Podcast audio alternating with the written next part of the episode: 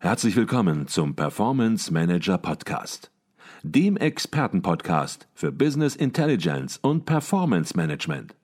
Inspirationen, Know-how und Impulse für Controller und CFOs, die noch erfolgreicher sein wollen.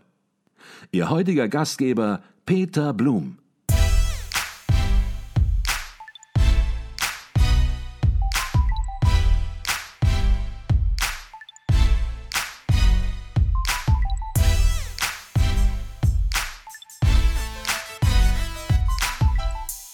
Herzlich willkommen im Performance Manager Podcast. Mein Name ist Peter Blum.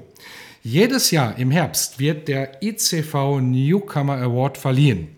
Anliegen dieses Preises ist es, den akademischen Controller-Nachwuchs zu fördern, sowie innovative Ideen von der Hochschule in die Controlling-Praxis zu übertragen und damit einer breiten Controllerschaft zugänglich zu machen. Ich begrüße jetzt bei uns im Podcast die zwei Preisträger des Jahres 2020. Sie sind Studenten an der Stockholm School of Economics und mit ihrer Masterarbeit ist es ihnen gelungen, den zweiten Platz des ICV Newcomer Awards 2020 zu gewinnen. Herzlich willkommen bei uns im Podcast und Gratulation zu dieser tollen Leistung und Auszeichnung Christoph Beiß und Andreas Friedrich. Vielen Dank und hallo. Guten Tag. Vielen Dank, Herr Blum. Guten Tag und ich freue mich, dass wir jetzt gleich über Ihre tolle Arbeit im Detail sprechen können. Auch bei uns im Podcast ist Professor Dr. Lukas Goretzky, ebenfalls an der Stockholm School of Economics, der die Arbeit begleitet, betreut hat. Ein herzliches Willkommen auch an Sie. Hallo, Herr Blum, freue mich hier sein zu dürfen. Und weiter im Podcast Ute Schröder vom Controlling Benchmark Circle, die auch Mitglied der Jury für den ICV Newcomer Award ist und natürlich Professor Dr. Nicole Jekel, Professorin für Controlling an der Beuth Hochschule für Technik in Berlin und Vorsitzende der Jury. An Sie alle nochmals ein herzliches Willkommen. Frau Schröder, ich würde ganz gerne bei Ihnen beginnen. Die Jury hat die Masterarbeit von Herrn Beiß und Herrn Friedrich mit dem Titel The Data Scientist, a Cuckoo in the Management Accountant's Nest mit dem zweiten Platz beim ICV Newcomer Award ausgezeichnet. Was ist für Sie persönlich das Besondere an dieser Arbeit, außer der sicherlich schon außergewöhnliche Titel mit dem Fragezeichen auch noch am Ende? Ja, bei dieser Arbeit haben wir in der Jury ähm, eigentlich drei Aspekte als sehr, sehr gut bewertet. Ähm, zum einen hatten wir natürlich an dem Titel sehr viel Spaß und haben sofort angefangen zu diskutieren, ob der Data Scientist den klassischen Management Accountant ablöst. Ähm, aber mit dieser Fragestellung, was für eine Aufgabe und was für eine Rolle hat der Data Scientist im Unternehmen? Haben wir uns, glaube ich, alle in der Jury auch schon mal beschäftigt. Und das ist ein Thema, was wirklich alle Unternehmen zurzeit bewegt. Und mit dieser aktuellen Fragestellung haben Christoph und Andreas wirklich den Nerv der Zeit getroffen. Und ähm, sie haben sehr gut herausgearbeitet, dass die Rolle des Data Scientists nicht klar definiert ist und auch die organisatorische Anbindung in den Unternehmen nicht klar geregelt ist. Und das war wirklich eine ähm, gute Erkenntnis nochmal, sich mit diesem Thema intensiv auseinanderzusetzen. Die zweite Aspekt der Arbeit war die Aufgabe des Data Scientist. Und da haben die beiden wirklich auch ähm, klar gesagt, dass der Data Scientist die Geschäftstreiber erkennen soll. Also sowohl interne als auch externe Treiber des Geschäftes ähm, erkennen soll und ähm, die Daten für das Management übersetzen, verstehen soll und auch Trends erkennen kann damit. Ähm, und so wird auch ein Blick in die Zukunft gewagt. Also das heißt, dieses ganze Thema Predictive Analytics kann eigentlich nur passieren, wenn diese Basisarbeit im Vorwege auch passiert ist ähm, und die Daten wirklich intensiv ähm, ausgewertet werden können. Mhm. Und der dritte Aspekt war dann wirklich nochmal die Überschneidung zur Buchhaltung und zum Controlling. Und ich glaube, das war mit eines der wichtigsten Aspekte auch in dieser Arbeit. Das heißt, wie erfolgt die Abgrenzung in dieser Rolle und wer macht eigentlich welche Aufgabe. Das muss wirklich im Team gemeinsam definiert werden, am besten auch unter einer Leitung. Ähm, das haben die beiden nochmal gesagt, damit man wirklich weiß, wer hat eigentlich welche Aufgabe. Und die Studierenden und auch die Befragten in dieser ähm, Masterarbeit waren sich alle einig, dass dieses Know-how und die digitale Auswertbarkeit der Daten immer wichtiger wird.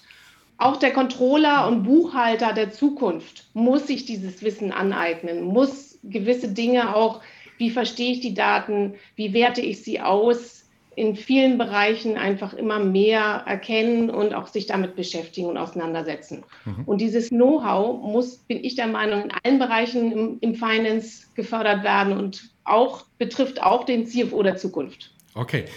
Herr Beiß, Herr Friedrich, jetzt haben wir sehr viel Positives über Ihre Arbeit gehört. Und jetzt fangen wir erstmal beim Titel an. The Data Scientist, a Cuckoo in the Management Accountant's Nest, Fragezeichen. Da wird sich mancher Wissenschaftler sofort fragen, ist denn überhaupt so ein Thema erlaubt mit einem Fragezeichen am Ende? Vielleicht fangen wir vorne an und Sie versuchen es erstmal zu übersetzen, wie Sie es übersetzt haben wollen, den Titel. Ja, klar gerne. Äh, ich glaube, eine faire Übersetzung wäre der Data Scientist, der Wolf im Schafspelz, Fragezeichen. Mhm. Und ich finde, dass, dass das Fragezeichen eigentlich relativ signifikant ist, da wir, wie, wie gesagt, äh, heute noch nicht wissen, inwiefern wirklich die, die ähm, traditionellen äh, Rollen des Controllers von, von Data Scientists übernommen werden. Mhm. Okay, jetzt haben Sie die Frage selbst gestellt, wie werden Data Scientist und Controller in der Zukunft zusammenarbeiten? Wird der Data Scientist den Controller möglicherweise verdrängen? Wird er mit ihm zusammenarbeiten? Muss der Controller immer mehr Data Scientist werden? Was sind die wichtigsten Aussagen Ihrer Masterarbeit, auch wenn Sie natürlich sagen, es sind noch viele Fragen offen geblieben, aber ein paar Erkenntnisse werden Sie gewonnen haben. Ja, klar, gerne. Ich kann, kann gerne mal versuchen, die, die Masterarbeit oder zumindest die drei wichtigsten Aussagen unserer Masterarbeit hier mal kurz zusammenzufassen. Mhm. Ich glaube, eine der Kernerkenntnisse war schon, als wir unsere Literaturrecherche gemacht haben, dass grundsätzlich Management Accountants oder wie wir sie jetzt nennen, Controller, ähm, stark über, überlappend oder ähm, eine starke Überschneidung mit den Data Scientists haben. Mhm. Und wir haben uns das Ganze aus zwei Perspektiven angeschaut. Das eine war die Systemsphäre, also mehr IT-Systeme ähm, etc. Und das andere ist die Business-Sphäre. Ähm, beispielsweise äh, Performance Me äh, Measurement, äh, ein, eine Dimension hier oder ähm, Entscheidungs- äh, Unterstützung für, für das Management. Und hier haben wir eigentlich gesehen, dass, dass die Literatur ähm, wirklich zeigt, dass, dass beide Akteure in, in allen Sphären fast gleichermaßen unterwegs sind. Also schon, schon von, von Beginn an hatten wir das Gefühl, dass, dass wir hier auf, äh, ich will jetzt nicht sagen, eine Goldgrube getroffen sind, aber dass, dass äh, viel, viel hier noch herauszuarbeiten ist. Und äh, das hat sich dann auch empirisch sozusagen dargestellt, dass, dass es doch viele, viele Überlappungen gibt. Ich glaube, das ist, ist eine der, der Kernaussagen äh, unserer Masterarbeit hier. Ähm, wobei wir auch sagen müssen, dass in, in unserer empirischen ähm, Untersuchung wir schon gesehen haben, dass die Data Scientists häufiger weiter in der Wertschöpfungskette ähm, unterwegs sind ähm, und versuchen auch die Management äh, Accountants oder Controller eher in, äh, wie es häufig auch in der Literatur genannt wird, in, in eine Bean-Counter-Rolle zu, zu stecken, also mehr den Fokus auf Cost Accounting oder Financial Reporting abzudrücken. Mhm. Ähm, ich glaube, das, das war eine, eine Kernerkenntnis, ich glaube, was deutlich geworden ist, ist, dass keine Rolle für sich selbst, ja, im Grunde genommen alle Aufgaben löst. Sie haben es gerade deutlich gemacht, der Data Scientist hat Defizite, der Controller muss aufpassen, dass er nicht sozusagen als reiner ja, Zahlenfrickler im Grunde genommen im Unternehmen endet und der Data Scientist wichtige Aufgaben übernimmt. Jetzt ist es ja so, dass so eine Masterarbeit häufig auch ja, eine Entwicklung äh, hat und ja, dieses Thema nicht vom Himmel fällt, sondern ja, sie über die äh, Studienjahre merken, Mensch, das Thema ist interessant. Wie war das bei Ihnen? Wie ist es dazu gekommen, dass Sie gesagt haben, Mensch, das ist das Thema, das wir bearbeiten wollen? Also wir hatten im Master ähm, bereits einen Kurs, CFO Challenges, den auch unser Professor Lukas Goretzky mitgeleitet hat, in dem wir uns die Auswirkungen der Digitalisierung auf die Finanzfunktion angeschaut haben. Und Andreas und ich fanden diesen Kurs bereits super spannend und haben auch beide angefangen, äh, uns Python beizubringen und uns sozusagen in Richtung Citizen Data Scientist zu entwickeln. Also jemand, der halt weniger einen statistischen Background im Studium hatte, aber dennoch von diesen Analytics-Methoden äh, Gebrauch machen möchte und diese halt ähm, ja, anwenden möchte. Und ähm, man hat halt viel in der Presse gelesen, in der Literatur, beispielsweise im Harvard Business Review, die schreiben, ähm, dass Data Science the sexiest job of the 21st century ist und ähm, dass halt viele Erwartungen in diese Rolle des Data Scientists projiziert werden. Ähm, man könnte schon fast von einer eierlegenden Wollmilchsau beim Data Scientist sprechen. Ähm, und dem wollten wir auf den Grund gehen und haben uns halt das Ziel gesetzt, diese Rolle mal empirisch zu untersuchen. Okay. Herr Professor Goretzky, ich habe eben schon versucht, so ein kleines Zwischenfazit zu ziehen. Jetzt haben wir vom Sexiest Job gehört. Das habe ich vor kurzem auch aus dem ICV gehört, vom Herrn Professor Losbichler, der gesagt hat, und auch mit einem Fragezeichen am hinteren Ende, Controller, the sexiest job of the world. Ist das ganze Thema Controlling, Data Scientist, ist das alles nur noch sexy? Naja, es sind natürlich spannende Berufe, beide. Der Beruf des Controllers, der Controllerin, aber auch der Data Scientist. Und natürlich gibt es da sehr, sehr viel, was gemacht werden kann in Richtung Unternehmensunterstützung äh, oder Managementunterstützung mit Informationen. Insbesondere, wenn man auf neue Arten von Informationen zurückgreift, die in der Vergangenheit vielleicht gar nicht in der Art und Weise zur Verfügung standen oder wo die Analyseverfahren nicht in der Art und Weise verfügbar waren. Also insofern, da gibt es sehr, sehr viel, was man glorifizieren kann, was äh, interessant klingt und nicht umsonst wird der Beruf des Data Scientists gehypt. Aber ich glaube auch, das Controlling hat doch eine grandiose Entwicklung erfahren über die letzten Jahrzehnte. Man darf aber nicht vergessen, dass natürlich da sehr, sehr viel auch harte Arbeit dahinter steckt, um das zu ermöglichen.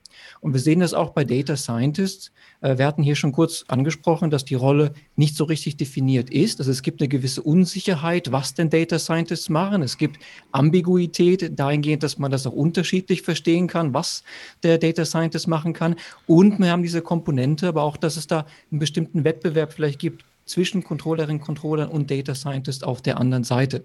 Also es ist noch nicht alles so richtig definiert. Und diese harte Arbeit baut darauf auf, dass Data Scientist genauso wie Controller, Controllerinnen erstmal die Datenbasis schaffen müssen für diese neuen Analysen. Und das dürfen wir auch nicht vergessen bei allem Diskurs über die Data Scientists und über das Controlling, dass das alles so gehypt wird. Da ist sehr, sehr viel Arbeit notwendig in der Zukunft noch, um Daten zu bereinigen. Und das Thema Datenmanagement ist in vielen Unternehmen ein großes Thema und häufig auch eine Hürde, um Data Science, aber auch sophistiziertere Controlling-Analysen zu ermöglichen. Also da ist noch viel zu tun, glaube ich. Okay, ist gut, dass Sie das doch mal so nüchtern, so sachlich eingeordnet haben. Wenn Sie nur noch mal einen Schlussstrich sozusagen ziehen unter die Masterarbeit und herausarbeiten mögen, was der Nutzen nun für die Controlling-Praxis oder für Unternehmen ist. Vielleicht können Sie das auch noch mal probieren. Aus meiner Perspektive leistet die Arbeit einen ganz tollen Beitrag dahingehend, dass wir sehr detaillierte, aber auch theoriegeleitete empirische Einblicke bekommen in die Arbeit der Data Scientist und insbesondere auch wie Data Scientist mit anderen Akteuren im Unternehmen zusammenarbeiten. Also da lernen wir sehr, sehr viel und verstehen vielleicht auch die Arbeit von Data Scientists besser. Und ich glaube, das ist ein, ein großes Learning aus der Arbeit. Ein zweiter Punkt, der vielleicht sogar noch wichtiger ist, ist, dass wir sehr detaillierte Einblicke über die Herausforderungen und teilweise auch Probleme bekommen in dieser Zusammenarbeit. Und wir sehen im Endeffekt, dass eine große Verantwortung, insbesondere auch bei Führungskräften im Controlling liegt, um festzustellen, wie können wir als Controlling mit Data Science gut zusammenarbeiten, um im Endeffekt dem Management bessere Informationen für Entscheidungen zur Verfügung zu stellen. Und im Endeffekt geht es auch darum, das Controlling einzuordnen in so ein Ökosystem von Informationsberufen, von Wissensarbeitern, Arbeiterinnen in der Organisation. Also insofern da, glaube ich, kriegen wir sehr gute Einblicke aus der Arbeit, wo, äh, wie gesagt, Führungskräfte für sich ableiten können, wie sie damit umgehen können. Mhm, okay. Frau Professor Jekel, in dieser Arbeit geht es um die Rolle und das Rollenbild des Controllers oder noch besser gesagt des Data Scientists in seiner Verknüpfung ins Controlling. Und wir haben hier wieder eine sehr spannende Arbeit und ich weiß, andere Arbeiten hatten andere Themenschwerpunkte. Und Sie haben im letzten Jahr im Podcast gesagt, als wir auch äh, die Preisverleihung, die Gewinner besprochen haben, dass die Schwerpunkte der Arbeit sich gar nicht ausmachen lassen, weil die Breite einfach enorm ist und das Thema gibt es ja auch her. Würden Sie das in diesem Jahr so bestätigen oder sehen Sie jetzt schon einen Trend?